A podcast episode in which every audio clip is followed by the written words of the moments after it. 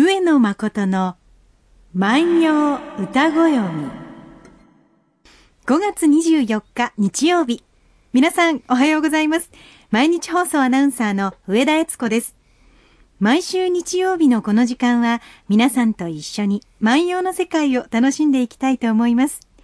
私たちに万葉時代のちょっぴりいい話を聞かせてくださいますのは、奈良大学教授の上野誠先生です。先生おはようございます。おはようございます。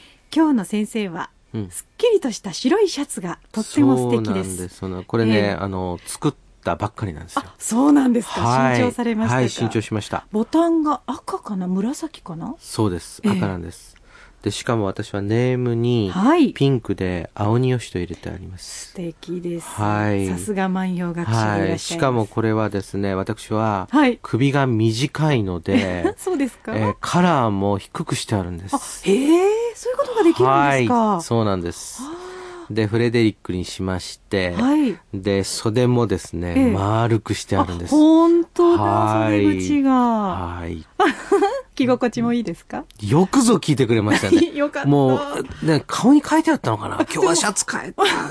言ってくれるかなお見かけしてまず一番に目に入りました。シありがャツが素とうご敵。ざいます。これはですね、ええー私、あの、もう暑がりでしてね、はい。公演の時などは、ええ最初のもう2分ぐらいしかですね、上着を着てないんですよ。それでもう脱がせてくださいって脱いで、はい身振り手振りで授業をしたり まあ講演したりしますよね。でそうするとですね、もうやっぱりそのシャツになります。で、はい最近はですね、ネクタイを、えーする季節が非常に短くなってきましたので、はい、そうですね。そうするとですね、私としてはシャツに凝って。襟に凝る。ほう。大人のおしゃれじゃないですか。そうなんです。そうなんです。もう、本当になんかあの、台本に書いてあるかのごとくに 聞いていただいてありがたいことでございます。よかったですまた来てきてくださいねはい。ただね、あの、ええこの進行台本というか進行表はですね、ええ極めてシンプルなもので、そうですええ書いてあるのはね、よろしくお願いします。楽しそうにやってください。これだけなんですけどね。はい。はい、そうですね。そして皆さんからいただいたおはがきとともに進めていくというはい番組ですからね。で今日もいつご紹介いたします。岸和田市にお住まいの坂本遥さん、78歳の方からいただきました。ありがとうございます。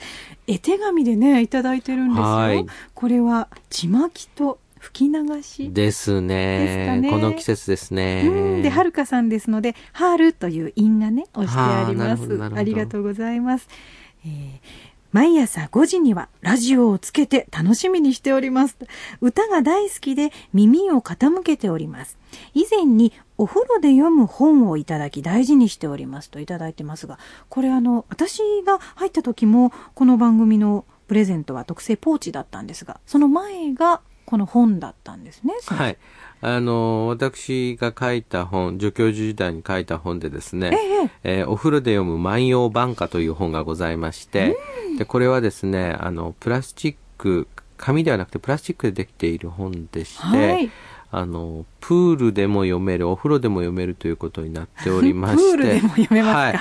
あのまあ、別に読まんでもいいんじゃないかっていう、水辺でわざわざ読まんでもいいんじゃないかと思うんですが、あの、そういう本を、あの、シリーズでですね、本屋さんが、その日本の文学を、はいそのお風呂やプールでも読めるようにというので作ったシリーズで、そんなにたくさん数は、まあ、それは出ませんわな。出ませんけれどもですね、あの、ちょっとその、なんかネーミングが面白いと。はいはいはい。いうことでですね、うんあの、当時、えーこの番組が始まった時は、ええそれを、えー多分、うん、プレゼントしてたんだ。と思います、ね。半身浴が流行りになった走りだったあんでしょうね。あだったのかもしれませんね。ねこの方大切に使ってくださってるあありがたいことですありがとうございます。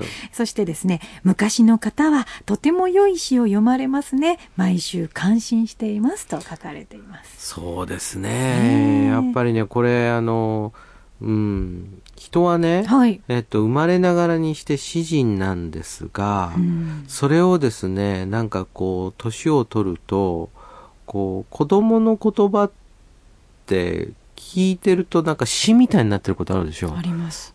私も子供がですね、ええ私の顔をじっと見つめてですね、え目の中に僕がいるって言ったんですよ。もうこれいいないいなはい。目の中に僕がいる。確かに映ってたんでしょうね。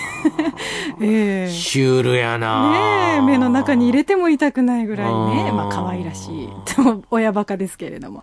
でもね、えー、そういうその、まあ歌心を持っているんですが、はい、まあ、いつの日かですね、こんなことを言ってはいけないのではないかとかね、うんうん、えー、言うわけですよ。はい、まあ例えばばですね、まあ、よく言われる話なんですけどね、はい、えー、この太陽はですね、うん、えー、黄色で描きなさい。赤で描いてはいけません。はいはいえー、で、えー、人のね、えー、肌というものはね、うん、えー、肌色のクレパスで塗りなさいというふうにこう言うわけですよね。えー、ところがですね、えー、よく考えてみたらですね、えー、ピカソの絵を見るとね、赤で描いてあるんですよ。で それにね、人間のね、肌だってね、うん、当たる光線によってね、はい、いろんなふうに見えるわけですよ。日焼けしたら赤くなりますしね。そうですよ。うん、だからね、えー、その、子供にですね、人の肌はですね、肌色で塗りなさいという指導をしているね、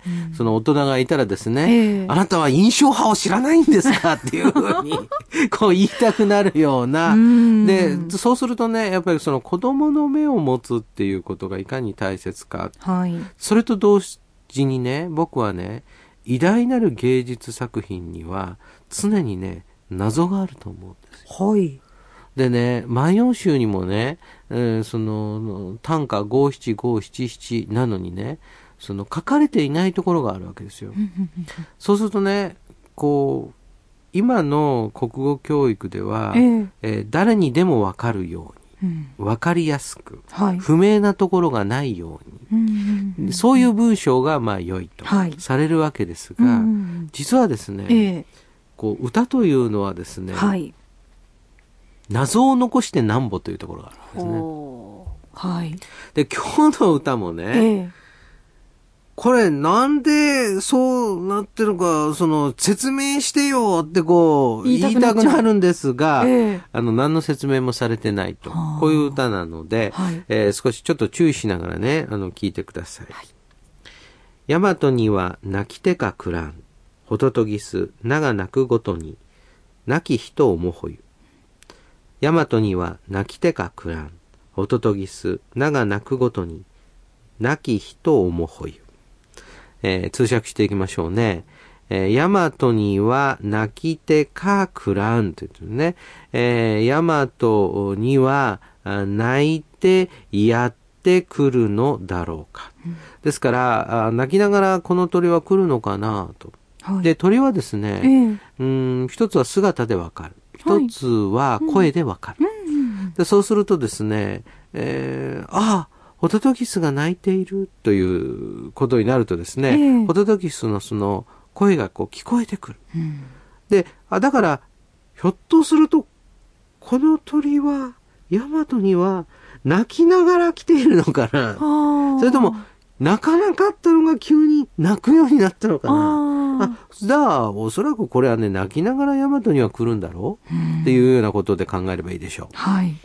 で、ホトトギス、なが泣くごとく、ホトトギスよと、なってのはお前さんってことですね。えー、お前さんが泣くごとくですから、泣くように、うんはい、私も泣いて、亡き人を思うなんです。うん亡き人を思うゆの亡き人っていうのは、まあ、いなくなってしまった人、はい、死んでしまった人、うん、死んでしまったことが思われる。うん、あなたが泣くように、おそらく、この人は、ホトトギスの声を聞くと、ああ、このホトトギスさんは、えー、なんか友達なのか、恋人なのか、お母さんなのかお父さんなのかわかんないけれども、うん、えー、その亡くしてしまったんで、えー、その悲しくて泣いているんだろうな、というふうに、こう思ったんですよね、聞いたときに。はい。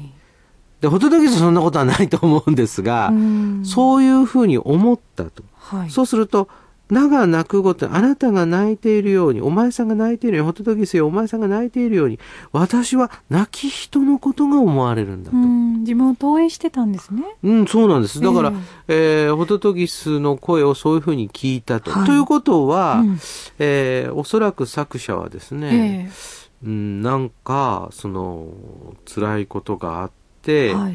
えー死に別れてしまった人がいたんだろうな。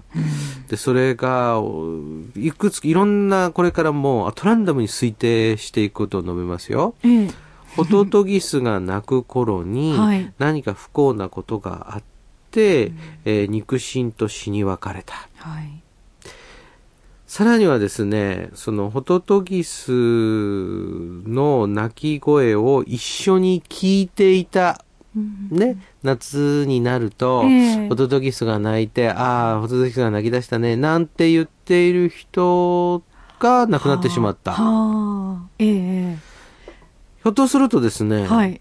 えーホトトギスの頃に知り合って仲良くなった人が亡くなってしまった。うん。これ何かもうホトトギスの鳴き声にまつわる何らかの記憶があればこういう歌い方はできるので、それは何であってもいいわけですよね。ホトトギスの顔に似た恋人がいたけれども亡くなってしまった。あるかもしれないですよ。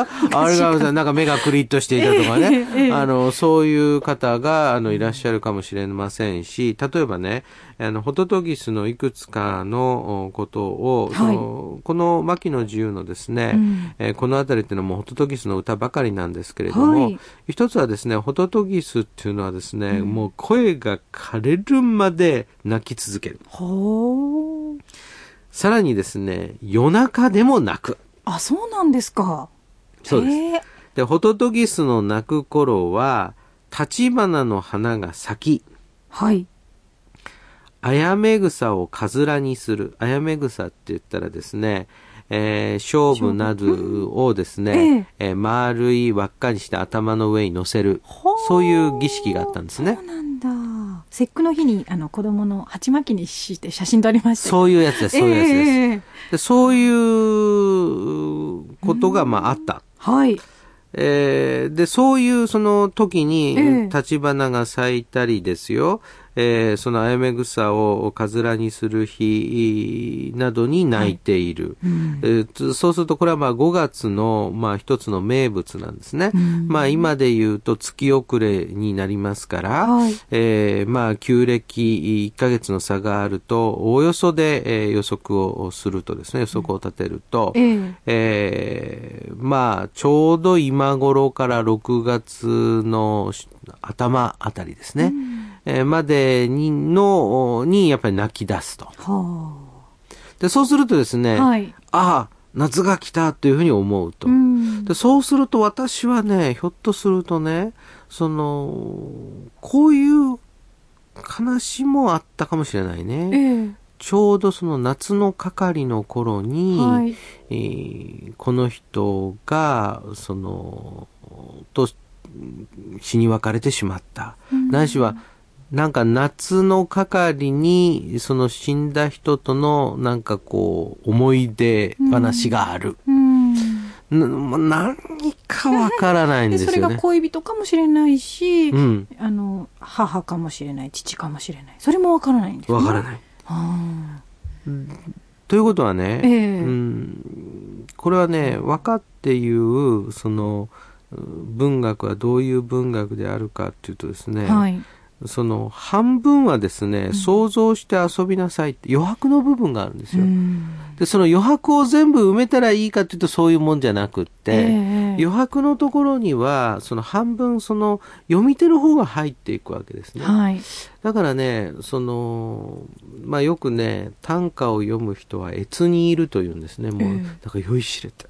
自分のね、もう短歌をもう朗々としていいですね。いいですね あの、短歌ぐらいですよね。あの、短歌とか俳句ぐらいですよね。自分の句を自分で褒めるってね。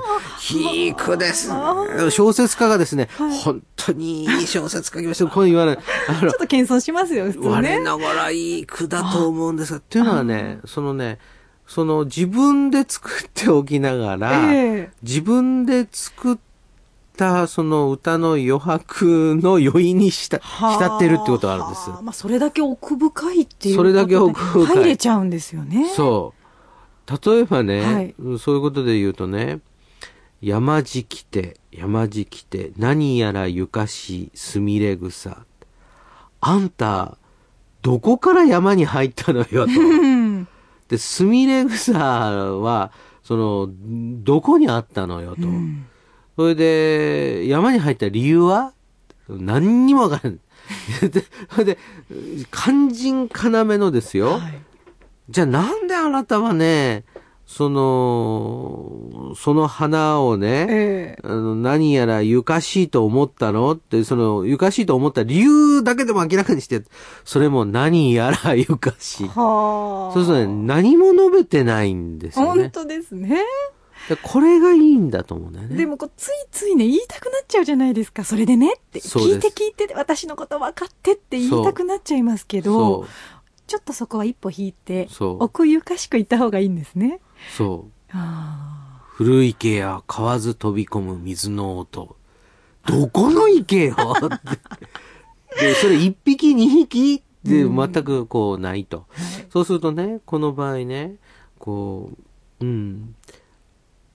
この歌からははい。読み取ることはできないけれども、この人には何らかの訳ありっていうことがあったんだなと。うん。でそうするとホトトギスの声を聞くとこの人が思い出すっていうことは、うん。ホトトギスがなんかこう記憶の引き出しのうんどこかをこう開ける役割を持っていると、でそこまではわかるんだけどその引き出しの中には何が入ってるかはわからない。でも想像が膨らむな、この間うちの祖母がですね、うん。80歳の祖母がはい。うちに遊びに来てくれて、うん。で非常に喜んで帰ってくれたんですがその次の次の日に手紙が届きましてね、はい。であの筆で崩し字で、うん。かなで、うん。